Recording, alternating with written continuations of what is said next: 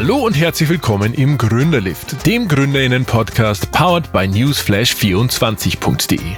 Mein Name ist Christian Preis und zusammen mit euch möchte ich mir die berühmte Fahrt im Aufzug Zeit nehmen, um spannende und inspirierende Gründerinnen mit deren Startups kennenzulernen.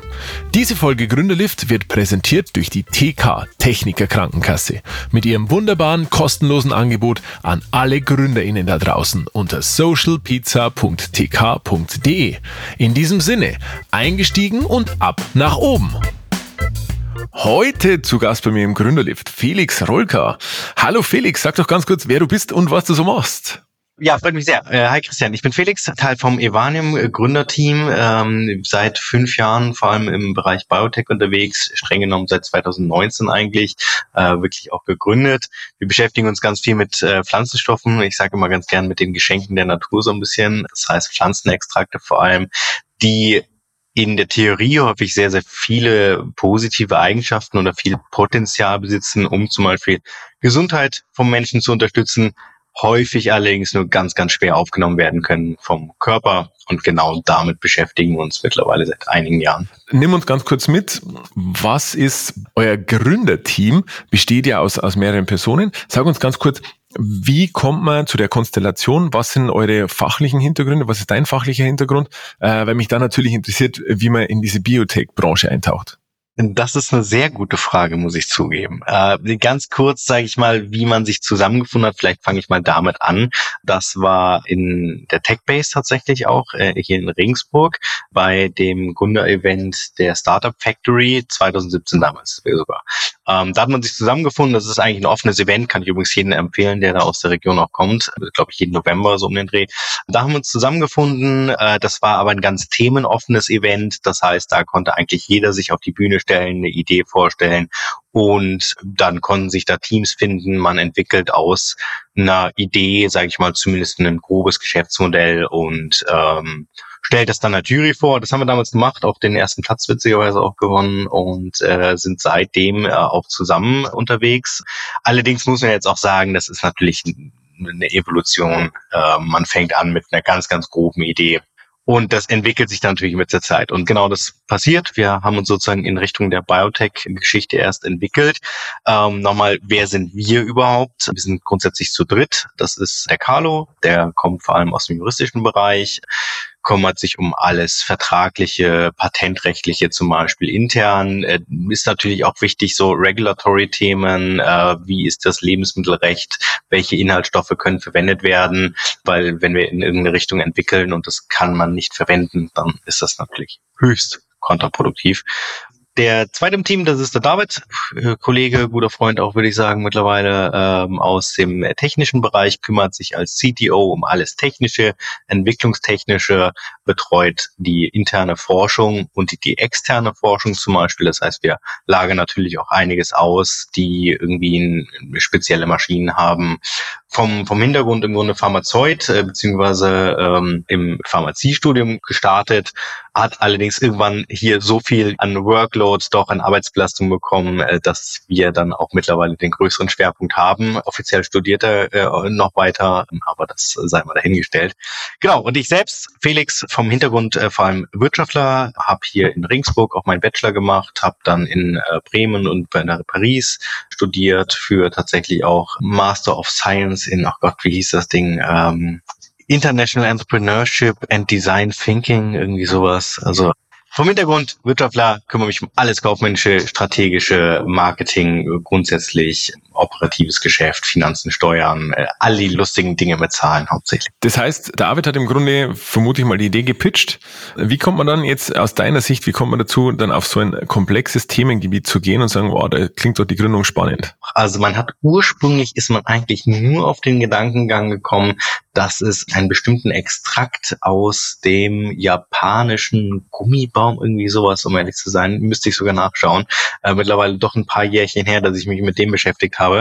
Äh, man ist im Grunde auf einen auf einen Pflanzenextrakt gestoßen, bei dem man festgestellt hat, uh, der hat interessante Eigenschaften in einer bestimmten neuroprotektiven Funktion und hat sich den dann angeschaut, hat festgestellt, okay, wir würden gerne was in die Richtung machen, würden da möglicherweise gerne so ein Nahrungsergänzungsmittel oder so ein Health Supplement für entwickeln und das auf den Markt bringen. Haben dann geschaut, okay, der Stoff ist eben nicht in Europa zugelassen, ähm, den kann man hier gar nicht verwenden. Insofern das Thema hat sich schon mal erledigt. Wir würden aber uns gerne mit der Thematik beschäftigen.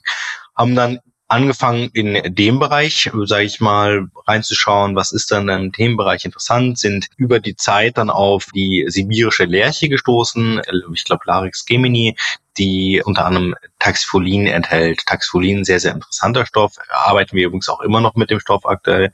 Und der hat eben sehr, sehr interessante Eigenschaften für Neuro- und Leberprotektion. Ähm, das war dann eben angedacht so als unterstützendes Präparat, unter anderem auch äh, im Kontext von der Volksdroge Alkohol zum Beispiel, ne, starker Leberbelastung.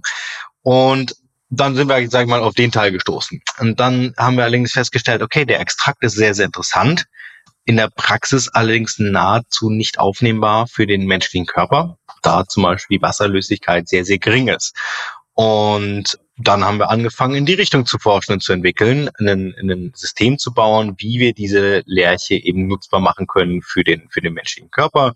Haben dann mit einer Komplexierungstechnologie gearbeitet, also die im Endeffekt dieses Extrakt oder das, dieses Taxfolin zum Beispiel transportieren kann. Und dann haben wir im Endeffekt angefangen, das auch vorzustellen, ähm, diesen, dieses neue Produkt, diesen neuen Rohstoff, äh, haben gesagt, hier, äh, Extrakt aus der sibirischen Lerche für Unterstützung von Leberfunktion und Nervensystem, wäre das was für euch? Und das haben wir Unternehmen vorgestellt, das haben wir Beratern vorgestellt, das haben wir Investoren vorgestellt. Und dann hat sich relativ schnell auch rauskristallisiert, alles schön und gut oder ist ein interessanter Wirkstoff, äh, den würden wir uns auf jeden Fall gerne weiter anschauen.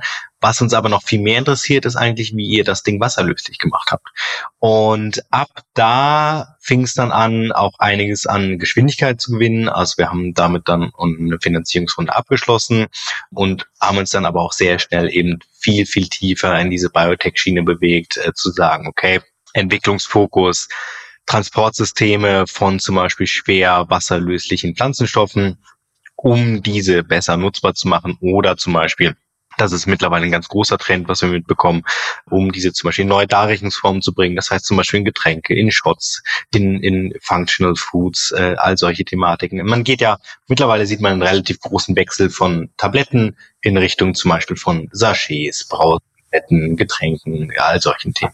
Das heißt, ihr habt Laborräume, in denen ihr selber forscht und da auch äh, diese Trägerstoffe und so weiter selbst entwickelt.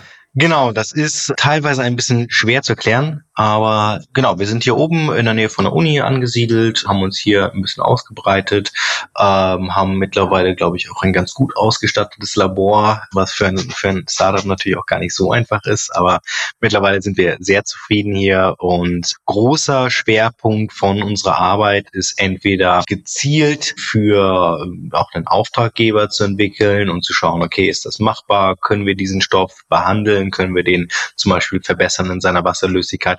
Wir entwickeln aber auch in komplett neue Richtungen. Also wir arbeiten an, an einem ganz neuen äh, Wirkstoff. Also muss man jetzt immer mit Vorsicht betrachten. Der Wirkstoff ist nicht wirklich neu, weil er kommt aus einer Pflanze und die Pflanze gibt schon ein bisschen länger als uns.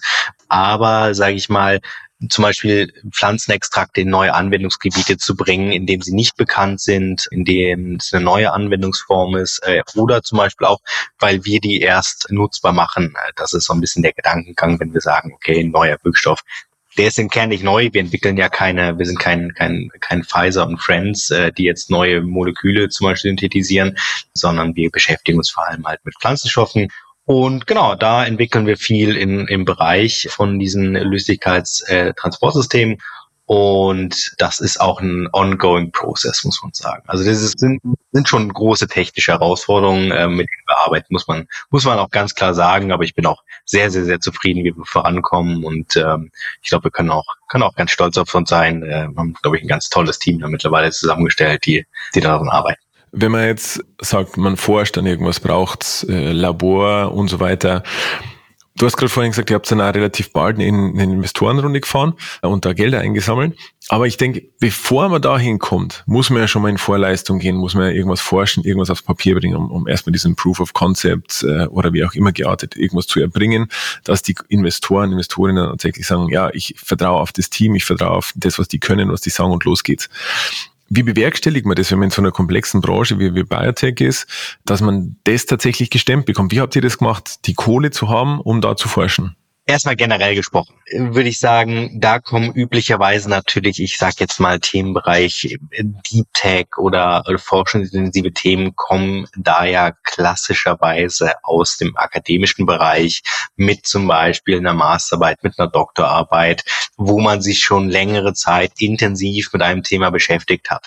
Das, sage ich mal, sind ja eher die äh, typischen Modelle, wie man überhaupt erst in die Richtung kommt. Und dann ist natürlich die Frage, wie man es ähm, wie man ausbaut. Also dann gibt es natürlich Modelle wie, ähm, dass man IP mit der mit der Uni teilt zum Beispiel oder ein Spin-off startet oder wiederum äh, sich komplett äh, ausgliedert. Ähm, das sind, sage ich mal, typische Modelle und so nebenbei, die wären grundsätzlich auch anzuraten. Wir haben schon uns weit aus dem Fenster gelehnt. Also wir haben viel mit, viel mit Risiko auch gearbeitet. Wir haben ich sag mal, einen gewissen Lean Startup Ansatz verfolgt ähm, und versucht mit den vorhandenen Ressourcen das Beste rauszuholen.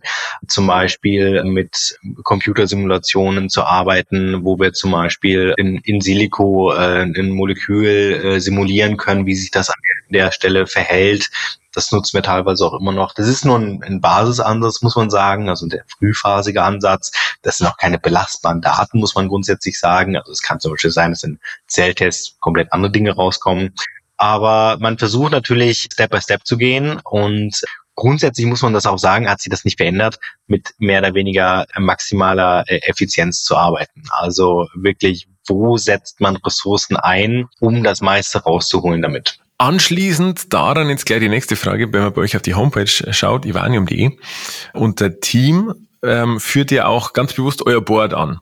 Ich weiß nicht, da, da sieht man vier Investoren, vielleicht gibt es ja noch mehr, I don't know. Aber sag uns ganz kurz, was ist der Gedanke, so offensichtlich mit den Investoren Informationen dazu spielen. Ganz oft sieht man ja nicht, wer hinter welchen Unternehmen tatsächlich steht, als wer, wer da investiert ist. Was ist eure Überlegung, das tatsächlich so plakativ zu machen? Ja, fast schon ein Vorwurf hier euch daraus. nee, überhaupt nicht, überhaupt nicht. Ich finde es nur einen spannenden Ansatz, wo man denke, vielleicht stehen da interessante Gedanken hinter, die anderen GründerInnen da draußen vielleicht auch helfen können. Ja, ähm, man muss natürlich ganz ehrlich sein, wir sind schon ein bisschen stolz auf die. Also ähm, da sind durchaus äh, auch Branchennamen dabei. Also alle alle Namen in unserem Board ähm, haben, haben durchaus einiges an Erfahrung, teilweise viele Jahrzehnte im Management äh, oder mehrere Jahrzehnte im Management von von Pharmaunternehmen. Äh, den einen oder anderen Namen könnte man davon auch schon mal gehört haben von diesen Unternehmen. Also das ist für uns natürlich auch was Repräsentatives. Also auf der einen Seite sind wir immer noch ein relativ junges Team und da ist es natürlich schon schön, äh, erfahrene Boardmember zu haben, die natürlich auch einen gewissen repräsentativen Charakter haben. Also äh, es ist ein junges Team, ja, aber da stehen durchaus eben auch Erfahrungen dahinter und die sind ja auch sehr, sehr wichtig für uns. Also an der Stelle ist es ein gewisser repräsentativer Charakter, allerdings auch, ich sage mal, eine gewisse Belastbarkeit ähm, und das sind tatsächlich übrigens auch Sachen, die ich so höre. Also dass ich darauf angesprochen werde, hey, ihr habt ja äh, den und den, äh, den kenne ich sogar oder äh, witzigerweise, äh, ich hatte letztes Mal ein Gespräch mit mit einem mit einem Healthcare Hub und dann waren wir da aufs Gespräch gekommen und ich hatte nur den Vornamen erwähnt und dann hieß es so, ach, ist das der und der? So, ja, genau der. Und das hat, das hat einen gewissen Proof. Ja? Also junges Team, Deep Tech, in, intensive Forschung, äh, tiefer technischer Bereich, ähm, da hat, hat das natürlich nochmal einen zusätzlichen Proof. Äh, deswegen äh, sind die unter anderem auch da aber auch einfach nur, weil sie für uns wichtige Unterstützer sind. Sind Sparring-Partner, Berater, äh, pushen uns, ähm, geben uns Kontakte. Äh, ich mache immer gerne den Witz, wann immer die anrufen, dann gehen die Leute ran. Heißt es dann, ihr nehmt eure Investoren teilweise dann auch äh, mit zu Terminen äh, bezüglich so ein bisschen Seniorität mit reinzubringen oder habe ich das falsch interpretiert? Das haben wir tatsächlich noch nicht gemacht. Das Angebot besteht grundsätzlich, aber äh, sie ermöglichen uns schon vieles. Also Sie geben uns dann Kontakt, sie stellen Kontakte her, äh, sie reden so mit den Leuten. Ich meine, es ist natürlich nochmal eine andere Sache, wenn, wenn die zu, teilweise 20 Jahre zusammengearbeitet haben. Dann kommt er auf einen zu und sagt, guck mal hier, die haben gerade das und das Thema, das könnte spannend für euch sein, ich würde das nochmal ein.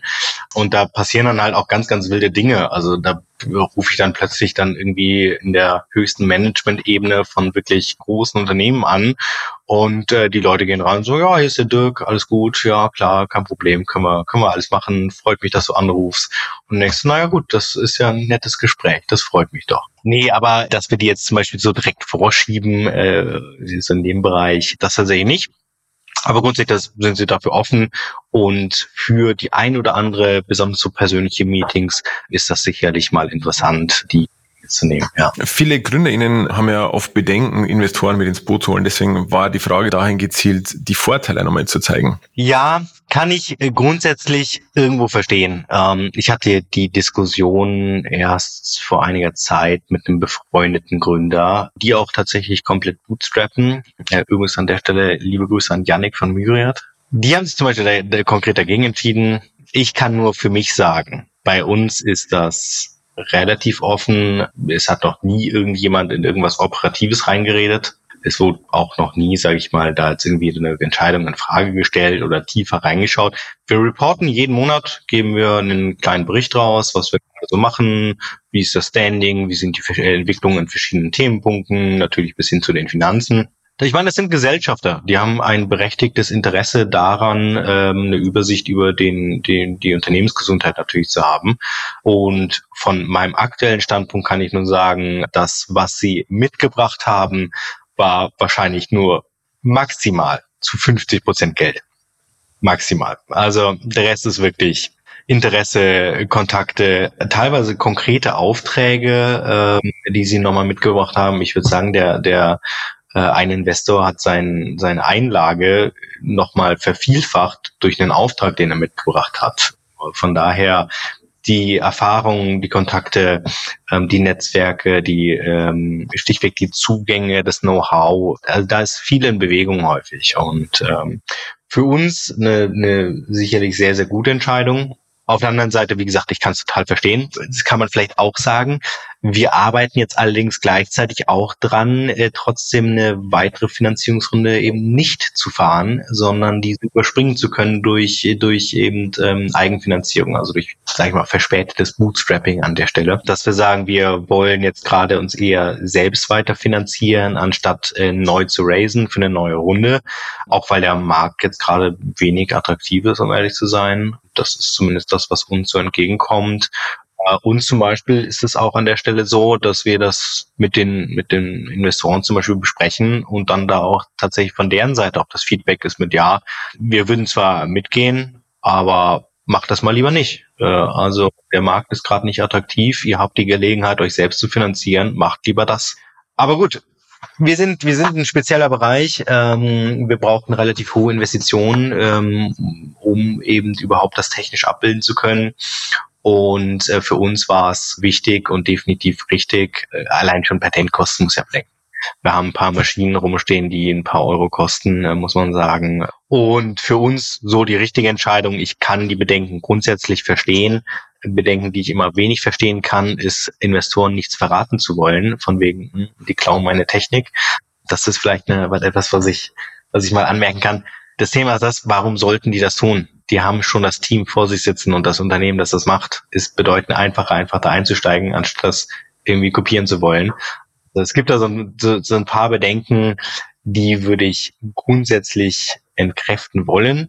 Aber es gibt natürlich auch ein paar schwarze Schafe. Investorenmarkt darf man auch immer vorsichtig sein, mit wem man sich da unterhält. Ich denke, das ist immer eine, eine sehr individuelle Entscheidung hängt massiv davon ab, in welcher Situation man selber steckt äh, und natürlich auch, was das Entwicklungspotenzial anbelangt. Entwicklungspotenzial, guter Punkt. Jetzt Unternehmen Ivanium im Biotech-Sektor.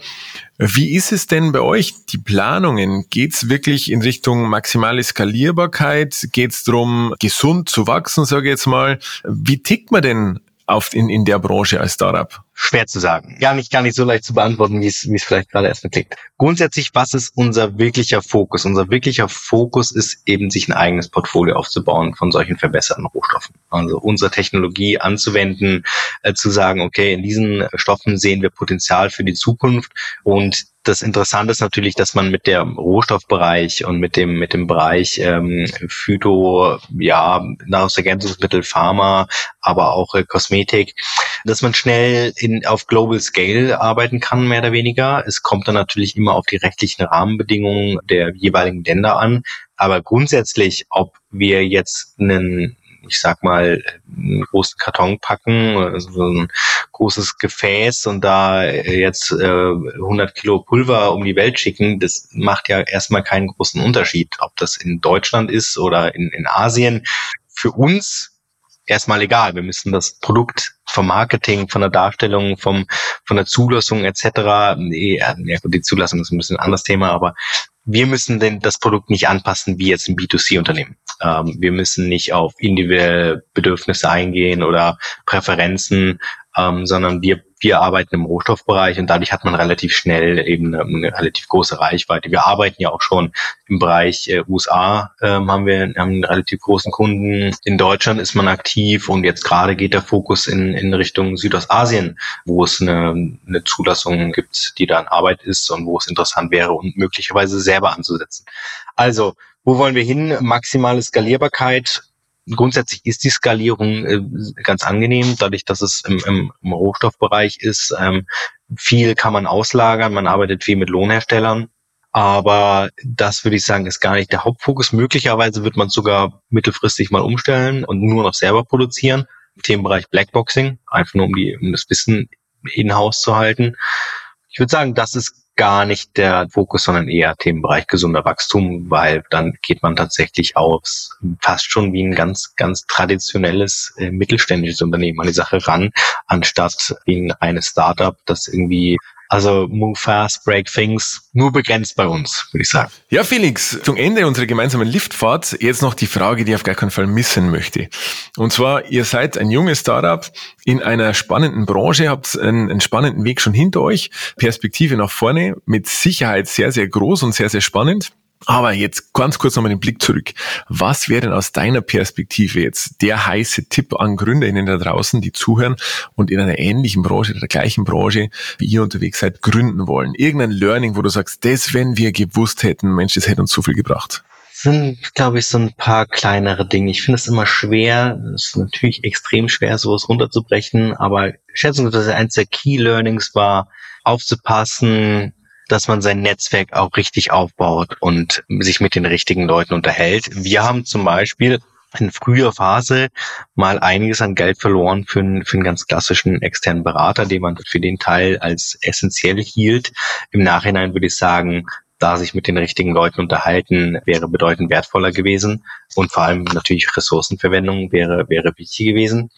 Ansonsten ist es, glaube ich, ganz viel sich selbst hinterfragen, kritisch hinterfragen, legt man gerade den richtigen Schwerpunkt? Ist das die Ausrichtung, die korrekt ist, mehr oder weniger. Also sich auch selber mal regelmäßig hinterfragen, wo man die richtigen Schwerpunkte setzt. Es können auch völlig banale Dinge sein, um ehrlich zu sein, aber man kann so schnell irgendwo einen Fokus verlieren und dann sich irgendwo auch möglicherweise frühphasig verrennen, weil man die falschen Themen hoch priorisiert. Also schon in weiten Teilen Prioritäten setzen, aber wirklich aufs Essentielle, so ein bisschen Lean Startup Thema schon wirklich verfolgen und ähm, besonders zu Themenbereich außen drumherum mit Vorsicht angehen. Also rauszukommen sowieso immer super wichtig, aber ich habe schon einiges mitbekommen, dass die Leute wirklich ganz ganz, ganz komische Schwerpunkte setzen, wie irgendwo in der Repräsentanz, in Webseiten oder in,